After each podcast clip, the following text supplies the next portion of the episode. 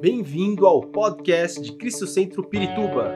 Para ficar sabendo sobre tudo de nossa igreja, acesse cristocentro.org.br ou siga-nos através do Facebook e Instagram como Cristo Centro Pirituba. Você também pode ver essas e outras pregações no formato vídeo em YouTube barra Cristo Centro Pirituba Oficial. Seja bem-vindo à nossa casa apostólica o nosso versículo é, mais importante está Colossenses capítulo 1, versículo 11. Colossenses 1, 11. Eu quero que vocês me escutam bem. Estão me ouvindo bem lá atrás? Amém? É muito importante manter o silêncio, gente. Não conversem na hora da palavra. Aliás, não conversem em hora nenhuma. Não é o momento, entende?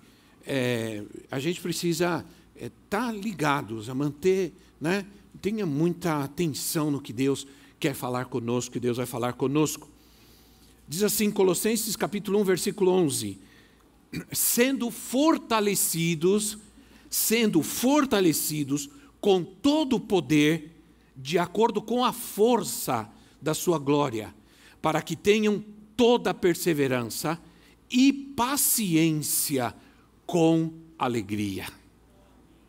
Que texto maravilhoso.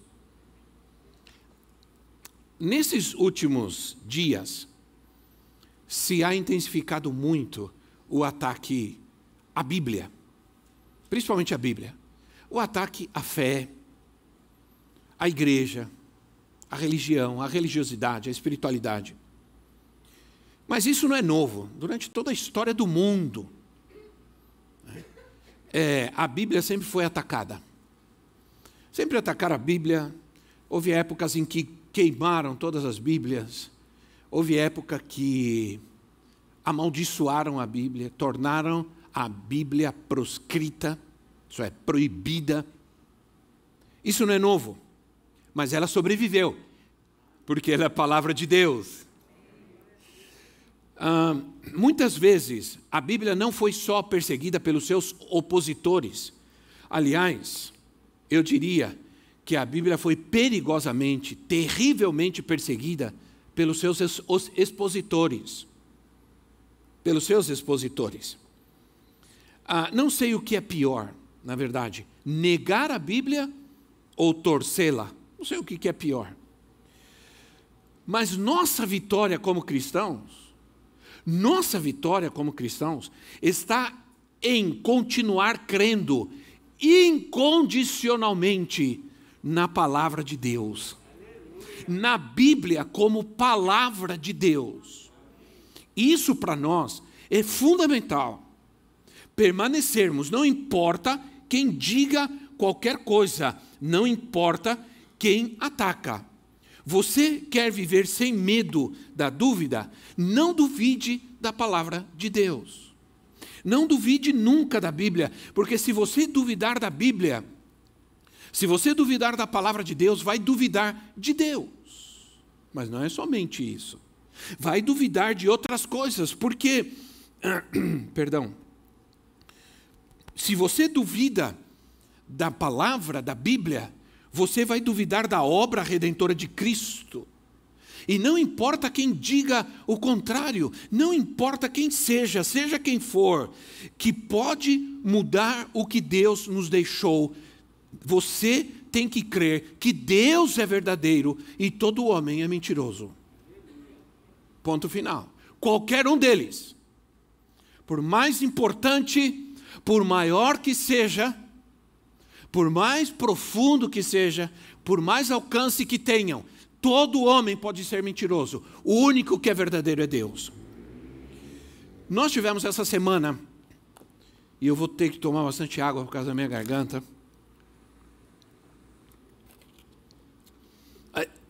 Perdão, a eleição de um mais novo ministro do Supremo Tribunal Federal. Ele é pastor presbiteriano. E segundo as, todas as informações que a gente tem, os testemunhos, é de que um, um homem tremendo de Deus, homem de fé. No seu discurso de aprovação, entre outras coisas, e ele foi muito criticado por algumas coisas que ele disse, ele disse: lá fora eu defendo a Bíblia. aqui dentro, eu vou, no Supremo Tribunal Federal, eu vou defender a Constituição do Brasil. Glória a Deus. Porque tem pastor que não está defendendo a Bíblia, ao contrário. Né? Então, essas mídias pervertidas, porque são todas pervertidas, elas a se preocuparam em contar, em, em, em, não se preocuparam em ouvir o que ele estava dizendo, mas se preocuparam em contar quantas vezes ele usou a palavra Deus para criticar. Se preocuparam em contar quantas vezes ele usou a palavra evangélico, porque ele disse hoje é, um pequeno passo é, um, um pequeno passo para um homem, mas um grande passo para os evangélicos no Brasil. Nós somos mais de 40, quase, olha, irmãos, os cristãos de todas as ordens, eles são 40% nesse país ou mais. Então, é, o mundo está furioso com a Bíblia. O mundo está furioso com a fé, com Deus. Por que será? Você está aqui hoje. Você ama Jesus. Você é um cristão. Mas nos dias de hoje, você precisa saber algumas coisas. É, você não precisa saber tudo. Você não precisa ser um teólogo. Você não precisa ser um filósofo. Mas você precisa saber o mínimo de coisas importantes para que você possa re responder, para que você possa saber o mínimo, para responder às afrontas que certamente estão vindo e virão. Ah, eu proponho, eu me proponho a trazer para você, com a ajuda do Espírito Santo, algumas coisas importantes para que você seja instruído pelo Espírito Santo, não só para viver, mas para defender a sua fé quando você for questionado. Eu quero rapidamente, não está nas minhas anotações, mas me veio agora, então eu vou fazê-lo. Eu vou melhorar isso, mas eu vou fazê-lo. A Bíblia, existem dois capítulos na Bíblia que são, aliás, existem quatro capítulos na Bíblia que são muito importantes. Os dois primeiros de Gênesis e os dois últimos de Apocalipse. Se você abrir no primeiro capítulo de Gênesis, isso não está na minha pregação, nas anotações, vai de graça. É. Ah, diz assim, versículo, o capítulo 1 fala sobre a criação da terra. Não havia, Deus criou todas as coisas, Deus criou os céus e a terra. No, no capítulo 2, assim, assim foram concluídos os céus e a terra. Diga comigo, os céus e a terra. Ok. Agora vá comigo no capítulo 21 de Apocalipse. Ah, ok. É, eu tinha que ler outra coisa, mas tudo bem, vamos lá. Capítulo 21 de Apocalipse diz assim. É, diz assim: Então vi novos céus e nova terra então vi novos céus e nova terra. Se você ler o capítulo 2, de lendo o capítulo 2, lá fala sobre os rios que regavam, que Deus, é, que Deus preparou e colocou rios que regavam o jardim, e esses rios traziam vida, traziam vida para o que Deus criou. No capítulo 22 de Apocalipse, fala sobre o rio da vida. Então, diz que há um rio, o rio da água da vida, que corre, claro como cristal, que flui do trono de Deus e traz vida para a cidade. Aqui você entende como a Bíblia é completa, porque a Bíblia foi escrita num período de 1500 anos por mais de 40 escritores, em diferentes lugares, em diferentes regiões, em diferentes tempos. No entanto, a Bíblia mantém uma ordem redentiva, cronológica do que Deus fez, do que Deus está fazendo e do que Deus fará. A Bíblia é perfeita, não tem erro, a Bíblia é palavra viva. Então, você precisa saber disso. Mas há outra coisa que você precisa saber também. Você precisa saber alguma coisa sobre o problema do mal. Sobre o problema do mal. Porque esse é um eterno questionamento, sim ou não? E certamente você já foi questionado alguma vez. Porque se Deus é bom, se Deus é poderoso, se Deus é amor, Ele não permitiria o mal. Mas o mal existe. O mal existe na criação de Deus. E isso é um problema não só para o ser humano comum, ordinário, como muitos de nós, no ordinário não no sentido negativo, ok? No sentido simples. É, mas isso é, perturba grandes mentes, grandes pensadores, não de hoje, grandes filósofos. O próprio Einstein, ele, Einstein reconhecia, Einstein, ele sabia que a criação tinha que ser obra de uma mente eh, eh, geniosa, extraordinariamente geniosa, que a criação tinha que ser algo feito por alguém, mas ele, quando ele entrava no problema do mal, ele se perdia, ele se confundia. Ora, como as pessoas não conseguem aceitar essa contradição, elas decidem acreditar em outras coisas. A primeira delas é negar a existência de Deus. Negar a existência de Deus é uma fuga, porque, como eu não posso explicar, não consigo entender, eu nego. E isso é uma prática comum na nossa vida. Nós, infelizmente, muitos de nós, quando não conseguimos entender e não conseguimos viver e não, e não conseguimos aceitar certas coisas, a gente simplesmente nega e se afasta delas. Se Deus não existe, se Deus não existe, o mal ou o bem, eles são sentimentos subjetivos inerentes à raça humana, ao sentimento humano, e quem impõe essa coisa de sofrimento, de mal, de malignidade, é a sociedade, é a cultura. Isso são coisas culturais. E se eu nego o mal, nego a Deus, nego o mal, nego a malignidade, eu também nego o sofrimento. Essa ideia traz vários tipos de pensamentos, que certamente eu não tenho tempo para discuti-los é, ou dispor aqui hoje, mas vamos, nós temos um mês ainda. Se bem que é um mês diferente, é mês de dezembro, está terminando o ano. Vamos falar um pouco sobre o sofrimento. O sofrimento é uma condição que podemos controlar ou vencer, dizem muitos por aí. Não sou eu que estou dizendo. Pensando, se, se você pensar de modo diferente, se você controlar a sua mente, se você pensar positivo, pensa positivo, pensa no que você quer ser e você será. Não é isso que está dizendo hoje? Essas coisas, essa ideia está tão arraigada, né? porque as pessoas querem é, vencer o sofrimento a partir da percepção que ele não existe. E como cristão, ele não pode nos atingir. E as pessoas vivem assim até que o sofrimento lhes alcancem.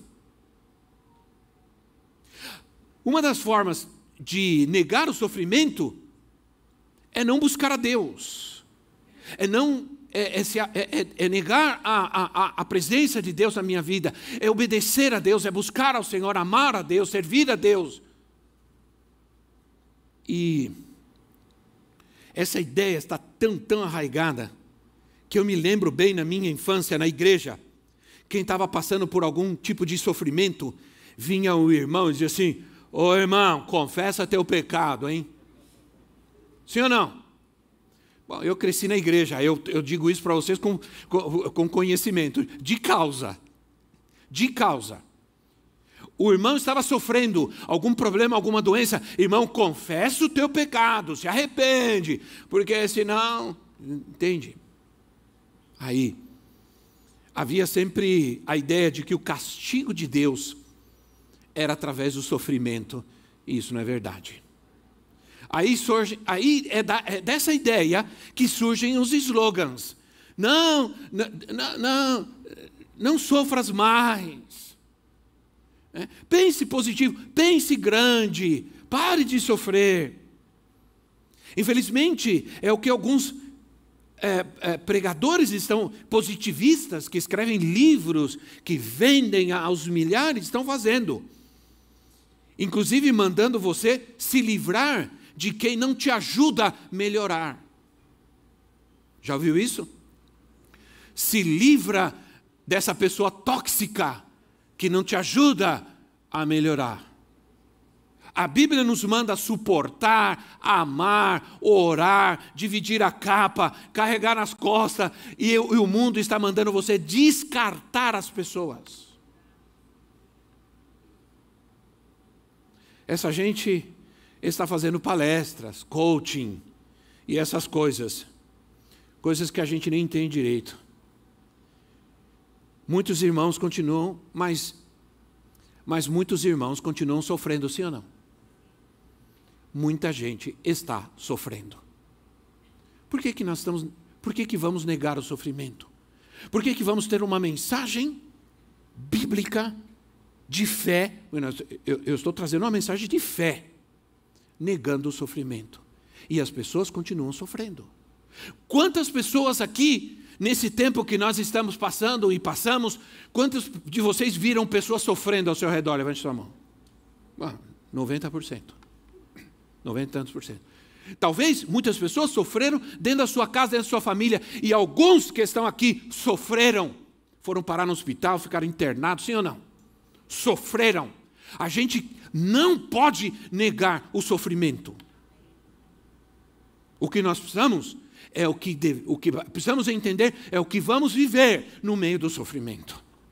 Homens de Deus sofreram, pessoas boas sofreram, pessoas boas estão sofrendo, pessoas maravilhosas foram embora. Agora, a moda é negar a queda. Né? Negue a queda e você resolve todos os problemas da humanidade. Negue que o homem caiu, pecou, Inclusive, você nega toda a responsabilidade de nascer de novo, mudar de vida, deixar o pecado. E a pergunta é: quem não está sofrendo? Talvez aqui nós tenhamos várias pessoas que estão sofrendo algum tipo de situação. Quem não sofreu? Quem nunca sofreu? Quem não vai sofrer? Nunca pensei passar pelo que eu passei. Nunca pensei. Achei que eu, pela minha fé, pelo meu serviço de anos ao Senhor, por crer na palavra de Deus, por ter muita fé na cura, por ter sido curado, ressuscitado quando eu nasci.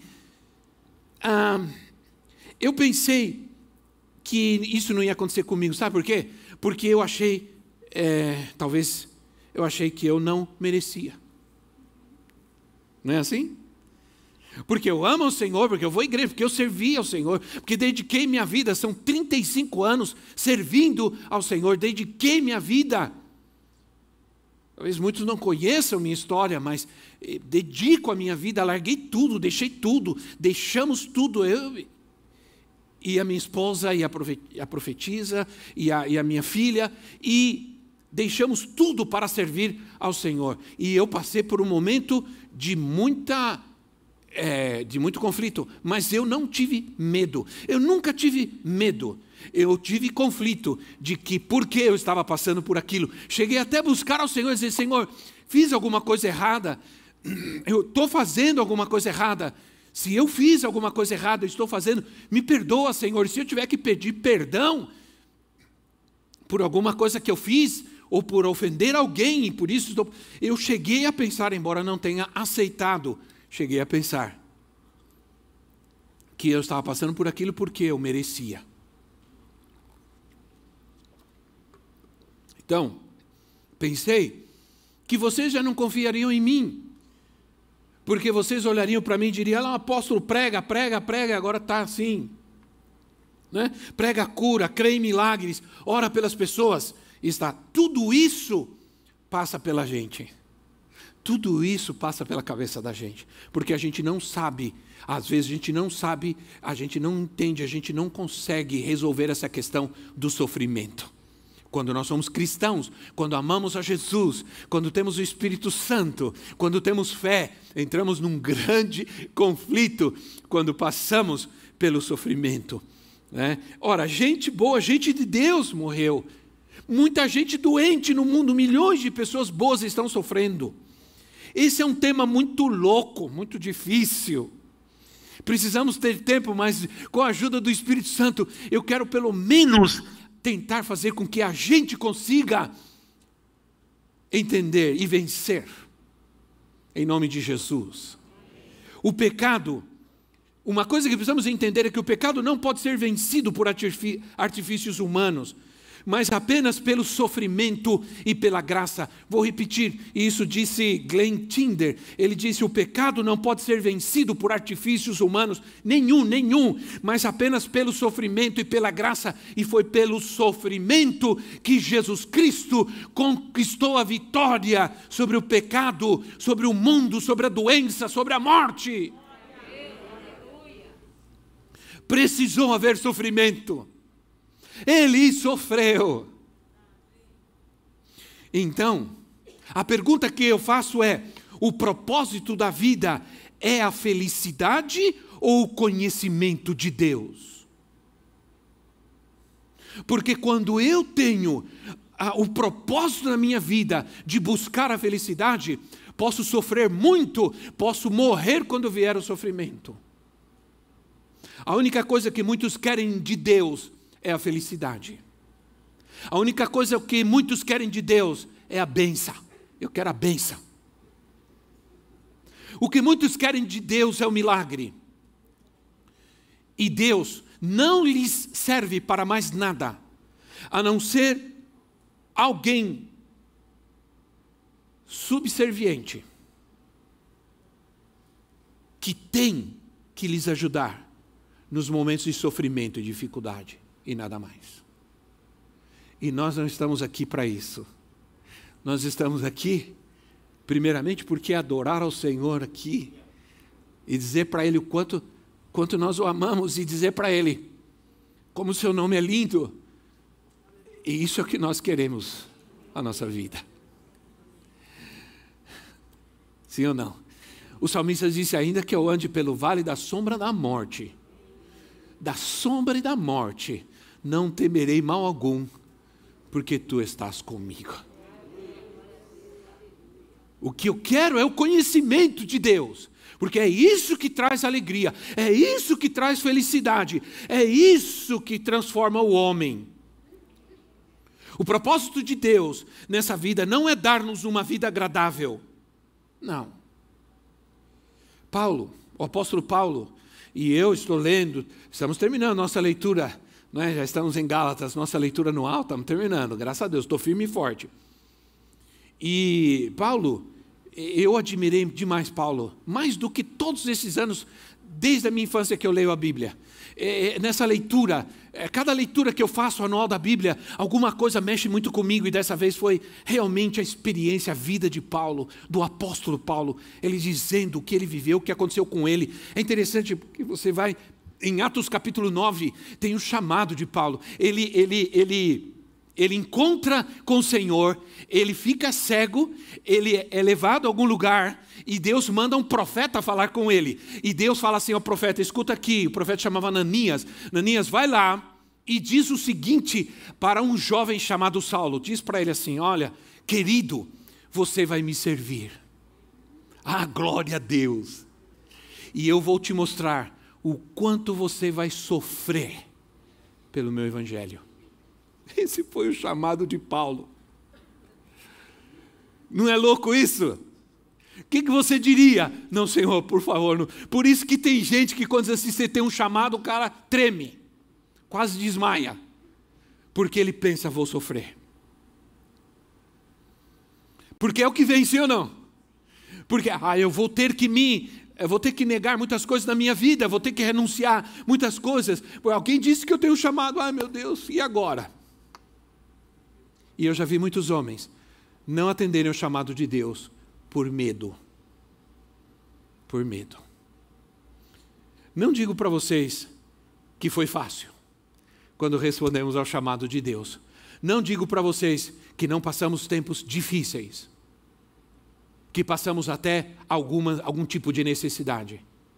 Mas eu diria para você, sabendo por tudo que passamos, sabendo, se Deus me chamasse, eu iria outra vez, do mesmo jeito. O que nos dá uma vida melhor, uma vida verdadeiramente feliz, é, é o conhecimento de Deus. Tem um pastor no Paraguai chamado Wesley.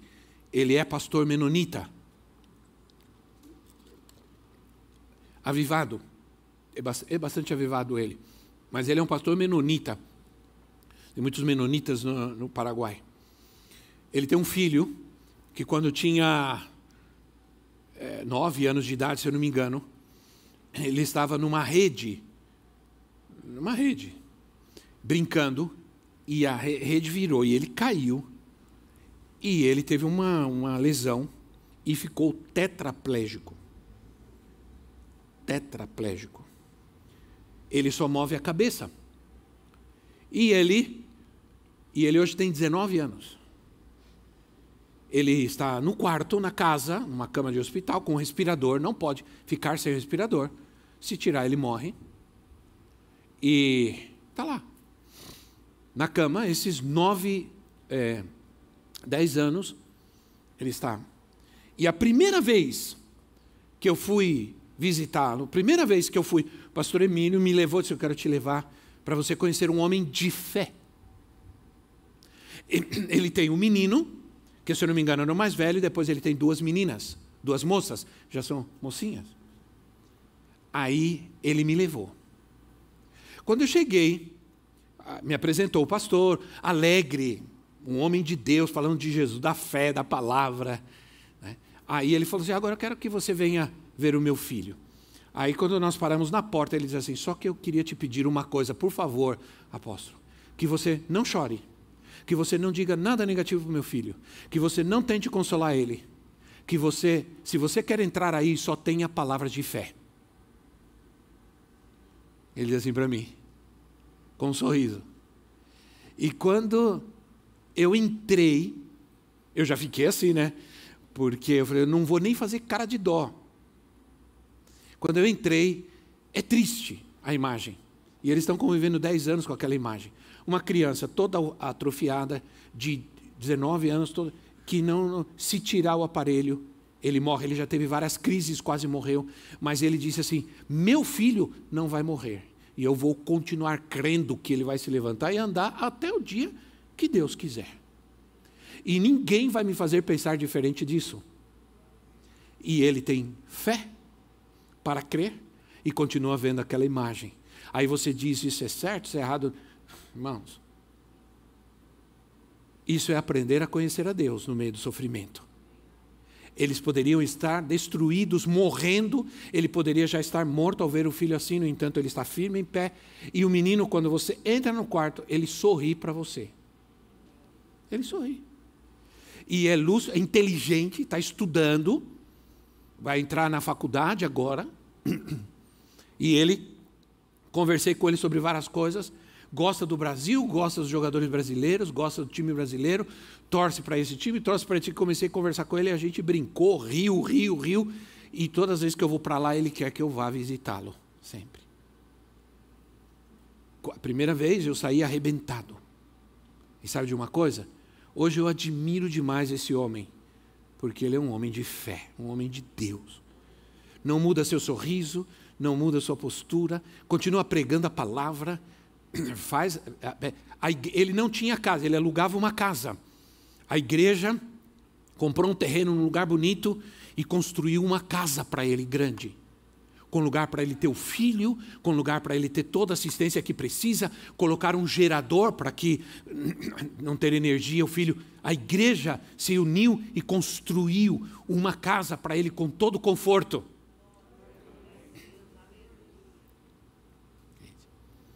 Ora, a raça humana está sofrendo porque está em rebeldia contra Deus. Sim ou não, irmãos? Essa é outra razão para o sofrimento. Não querem se submeter, nem adorar a Deus. O mundo está cada vez mais alienado de Deus. Se não existe Deus, não existe o mal, se não houve queda, não há sofrimento. Vamos viver de qualquer jeito. Vamos viver a vida. Romanos capítulo 1, versículo 21. Romanos 1, 21, Paulo diz assim, o apóstolo Paulo diz assim, Romanos 1, 21, essa é o, é, perdão, porque tendo conhecido a Deus, não o glorificaram como Deus, nem lhe renderam graças, mas os seus pensamentos tornaram-se fúteis e os seus corações insensatos e se obscureceram. Versículo 28. Além do mais, visto que desprezaram o conhecimento de Deus, ele os entregou a uma disposição mental reprovável para praticarem o que não devem. Entenda uma coisa: a verdadeira vida vai mais além do que a vida que nós estamos vivendo agora. E vencer o sofrimento tem muito a ver com não somente viver essa vida, somente, mas viver essa vida nos preparando para aquela que vai mais além aquela que vai para a eternidade. E isso deve preencher o meu coração. Quando eu tenho paz, quando estou vivendo essa vida e vem tribulação, sofrimento, dor, doença, eu tenho, eu vou ter paz. Eu vou ter paz. Por quê? Porque eu não estou vivendo só essa vida, eu também estou vivendo para aquela vida. Aleluia. Eu estou vivendo para aquela vida. Então, as pessoas só querem escapar do inferno, mas elas não querem viver para o céu. Eu não estou dizendo ir para o céu. Presta atenção. Ir para o céu todo mundo quer. Quem não quer ir para o céu? Ir para o céu. Ninguém quer ir para o inferno. E todo mundo quer ir para o céu. Então eu não estou falando sobre querer ir para o céu, eu estou querendo, dizendo quer viver para ir para o céu. É diferente ou não é? Hã? Eu quero viver para ir para o céu. Agora eu preciso terminar, então vamos lá, porque ah, essa pregação eu vou longe. Mas não vou, tá? Fica tranquilo. Fortalecidos, diga comigo, fortalecidos. Quantos estão precisando de forças do Senhor na sua vida? Quantos estão precisando de forças de Deus na sua vida? sendo fortalecidos com poder, diz o apóstolo Paulo. Somos fortalecidos com um poder que não é produto do esforço humano, não é resultado do esforço humano, não é o espinafre do Popeye.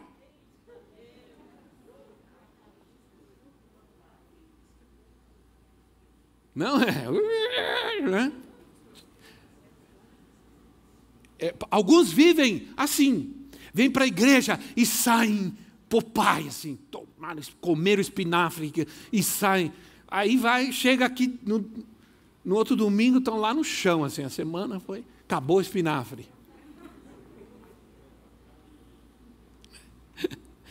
ah, é um poder que nos dá o Espírito Santo. É um poder que nos dá a palavra de Deus. É um poder que nos dá a glória de Deus porque diz o poder da sua glória. Esse poder tem o objetivo de, de nos fazer perseverar debaixo da pressão da vida, exercer paciência nas dificuldades. Oh, quantos querem esse poder na sua vida? Oh, Jesus. Eu aprendi, irmãos. Eu saio dessa mais, mais forte. Aliás, eu saí mais forte eu estou muito mais forte. Cuidado. É um poder que atua em nós para nos dar força no meio das lutas, dificuldades, necessidades. Sabe que poder é esse? É o mesmo poder que levantou Jesus, que ressuscitou Jesus dentre os mortos. É o mesmo poder. Que poder é esse? que tirou Jesus da morte. Ó oh, morte, onde está o seu aguilhão, morte? Onde está o seu poder, ó oh, morte? veio um poder maior sobre você, ó morte, e levantou o Rei dos Reis da morte, da destruição.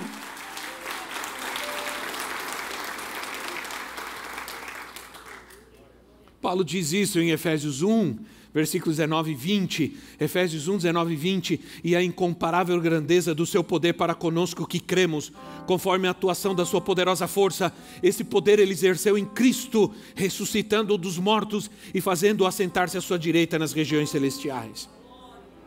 Esse poder é alcançado através do estudo amoroso da palavra de Deus, da oração, do jejum, da obediência, da santidade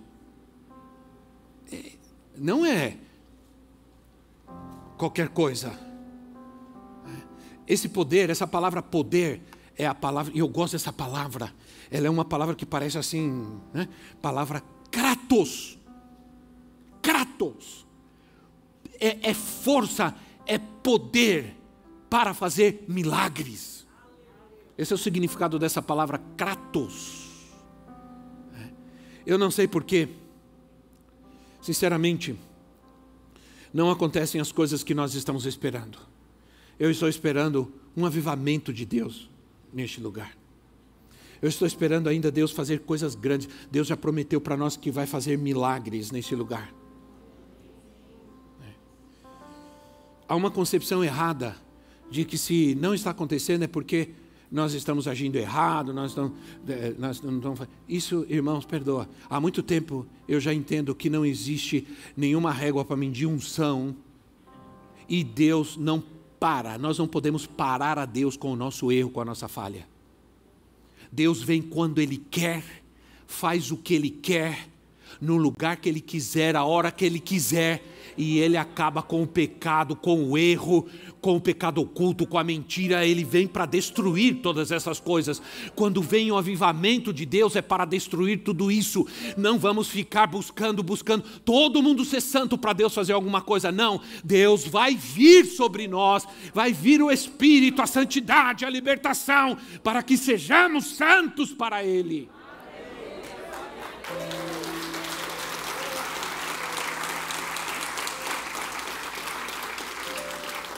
Esse poder nos ajuda a enfrentar qualquer mal, qualquer perigo, qualquer demônio, por mais cara feia que tenha. Essa é a nossa vitória. É, é onde somos vencedores. A resistência, a paciência, a força no meio do sofrimento, a mensagem correta é essa: eu estarei com vocês todos os dias. Ele não está dizendo, eu livrarei vocês todos os dias. Não, ele diz, eu estarei com vocês todos os dias. E todas as vezes que vocês me buscarem, eu libertarei a sua vida. Eu vou te curar, eu vou te libertar, eu vou te dar paz. Aleluia. Aí eu termino falando sobre alegria. Porque esse versículo fala sobre alegria. Coloca o versículo aí. O, o, o versículo. Aí diz assim, o que, que diz aí? Não, irmão, o primeiro versículo, Colossenses 1, 11. Colossenses 1, 11, o que, que diz aí? Para que tenham toda a perseverança e paciência com? Alegria. Com alegria. Não é a Bíblia, não é maravilhosa? Porque a Bíblia diz que a alegria do Senhor é a nossa força. Que texto maravilhoso! Esse é o segredo do sofrimento, alegria mais uma vez, um fruto, um fruto poderoso do Espírito. A alegria que Deus nos dá não depende de nenhuma condição externa, ela está conosco, ela está em mim. Aconteça o que acontecer, essa alegria nos fortalece, é a alegria do Senhor. Aí, por isso eu admiro o apóstolo Paulo, porque o apóstolo Paulo, lá em 2 Coríntios 6,10, é isso mesmo? 6,10, 2 Coríntios 6,10, ele diz assim: entristecidos, mas sempre. Como é que pode isso? Me explica. Entristecidos, mas sempre alegres. Pobres, mas enriquecendo a muitos. Não tendo, mas possuindo tudo. Quando a gente era criança, a gente dizia assim: quem tem Jesus tem tudo. Quem não tem, não tem nada, mas quem tem Jesus Cristo, no céu já tem morada. Quem ama este mundo, lá no céu. Mas quem tem Jesus Cristo, no céu já tem morada.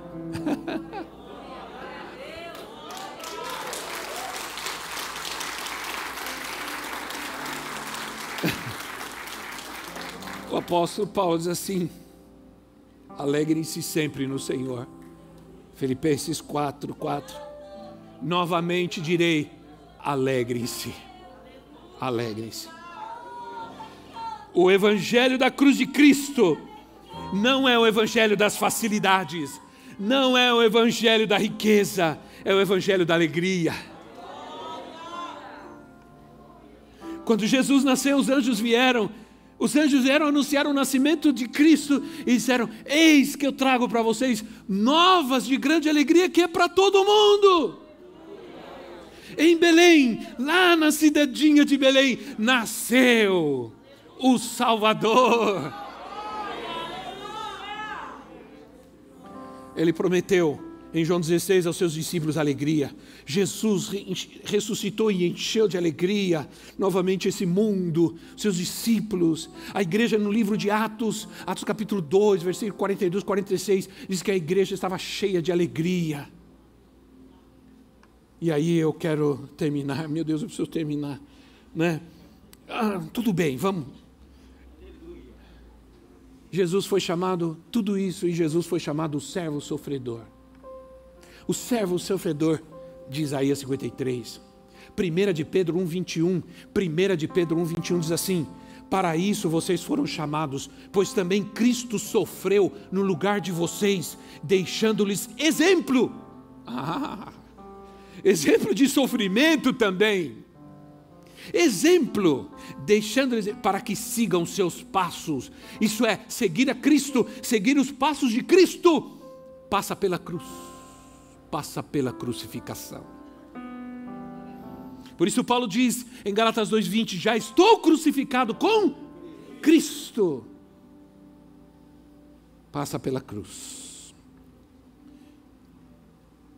Olha, se falar de sofrimento de Jesus, vamos falar rapidinho, rapidinho. Jesus, filho de Deus, nasceu no estábulo. Não havia lugar para ele, humilhação. Nasceu numa manjedoura. Quando criança, viveu refugiado no Egito. Aí, cedo ele trabalhou, porque sua família terrena era humilde. Cedo trabalhou para ajudar o sustento da casa. Perdeu o pai cedo. Por isso ele foi chamado carpinteiro, porque ele, o filho mais velho tinha a obrigação de assumir a profissão do pai quando o pai morria. Ele teve que trabalhar, ele trabalhou na sua adolescência e na sua juventude ele trabalhou. Perdeu seu pai, dor, sofrimento. Os seus próprios irmãos o rejeitaram. A sua cidade não o acolheu. Rejeição, indiferença ele sofreu. Ao longo de três anos em que percorreu a Judéia, foi insultado, foi expulso de cidades, tentaram apedrejá-lo, quiseram prendê-lo várias vezes. Muitos o seguiram por interesse. Quando não receberam mais nada dele, foram embora, abandonaram ele. Perdeu um, um dos seus melhores amigos, depois o ressuscitou, mas ele chorou, ele sofreu. Ele sofreu a dor do castigo que não merecia. Se eu sofro o castigo que mereço, eu mereço. Mas ele não merecia. Foi abandonado pelos seus discípulos, foi negado pelo seu amigo, foi esmurrado, foi cuspido, foi ultrajado, foi chicoteado e carregou uma cruz pesada até uma montanha. Foi pendurado nela seis horas e depois morreu. Não pode existir maior amor do que este. E tudo isso ele fez para por amor e para liberar a graça de Deus sobre a nossa vida. Para nos dar a graça de Deus. Muitos querem a graça, mas não querem o servo sofredor. Não vamos escolher mais a tristeza, vamos escolher a alegria. Não vamos mais deixar que as coisas dessa vida atrapalhem nossa fé, nossa alegria, nossa adoração, nosso louvor. Nada, nada, nada. É. Não, não, não, vamos, não, não vamos negar o sofrimento nem as dificuldades. Não vamos negar nunca. Mas não vamos permitir que essas coisas dominem nossa vida. Né? Tudo tem um tempo, tudo tem um tempo. O mais famoso capítulo de Eclesiastes, capítulo 3, diz que tudo tem um tempo, tudo tem um tempo determinado por Deus, mas não vamos viver tempos constantes de tristeza, de destruição. Esse tempo vai passar e o que nos vai dar forças para permanecer firme é a alegria do Senhor. Toma a decisão de viver a alegria. Não viva a tristeza nem o medo porque o medo domina quando o amor de Deus não está presente. Porque onde o amor de Deus está, o medo vai embora. Não é isso que diz a palavra? No amor de Deus não há medo. Glória a Deus. Esperamos que esta mensagem tenha te inspirado e sido uma resposta de Deus para a sua vida. Quer saber mais sobre Cristo Centro Pirituba? Siga-nos nas redes sociais no Facebook, Instagram e YouTube ou visite nosso site em cristocentro.org.br.